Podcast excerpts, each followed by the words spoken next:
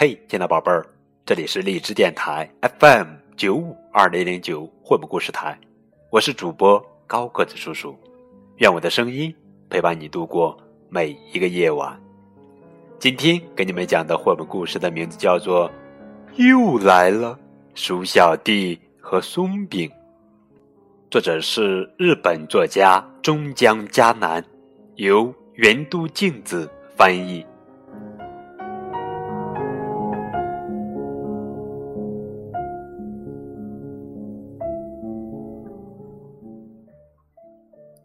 鼠小妹说：“今天还要给我们做松饼。”鼠小弟带着伙伴们去找鼠小妹。鼠小妹指着时钟说道：“到了三点钟，你们就来吃松饼点心。现在先去外面玩一会吧。”鼠小弟建议道：“嗯，还要好久才到三点呢，要不我们来玩捉迷藏吧？”嗯，这个建议太好了！剪刀石头布。鼠小弟用双手遮住眼睛，问大家：“藏好了吗？”快点儿找地方藏起来呀！鼠小弟要来找啦！把钟拨快点儿，这样很快就到三点了。猫头鹰说，说着就把分针。往后挪了一点儿，把钟表拨快点儿，这样很快就到三点了。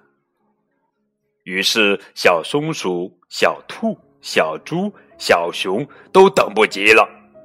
嗯，用叠罗汉的方法，让小松鼠去把分针再往后一点，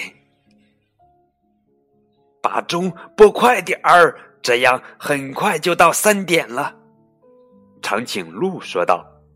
他用舌头把分针又往后挪了一点儿。这下大象也等不及了，把钟拨快点儿，这样很快就到三点了。他用他长长的鼻子把分针往后移了一点儿。鼠小妹。看着时钟，惊讶的说道：“啊，已经快三点了！”鼠小妹，三点钟到了，可以吃点心了吗？猫头鹰、小松鼠、小兔、小猪、小熊和长颈鹿、大象一起指着时钟说道：“对。”对不起，时间过得太快了，我我只做好了这么一点点呀！哈，终于找到你们啦！啊，点心已经吃光了。鼠小弟看着大家空空的盘子，大叫道：“鼠小弟，这才是真正的三点心呢！”鼠小妹说着，拿出一个大大的松饼。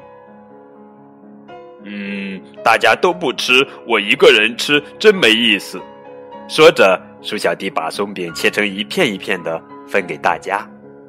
哇，鼠小弟还是你最好。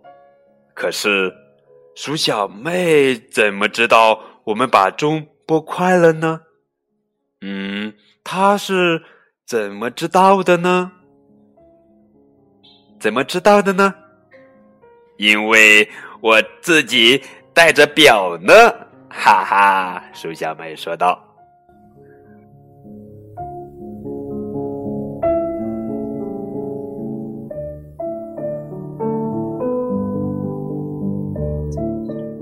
好了，亲爱的宝贝儿，这就是今天的绘本故事，又来了鼠小弟和松饼。更多互动可以添加高个子叔叔的微信哦。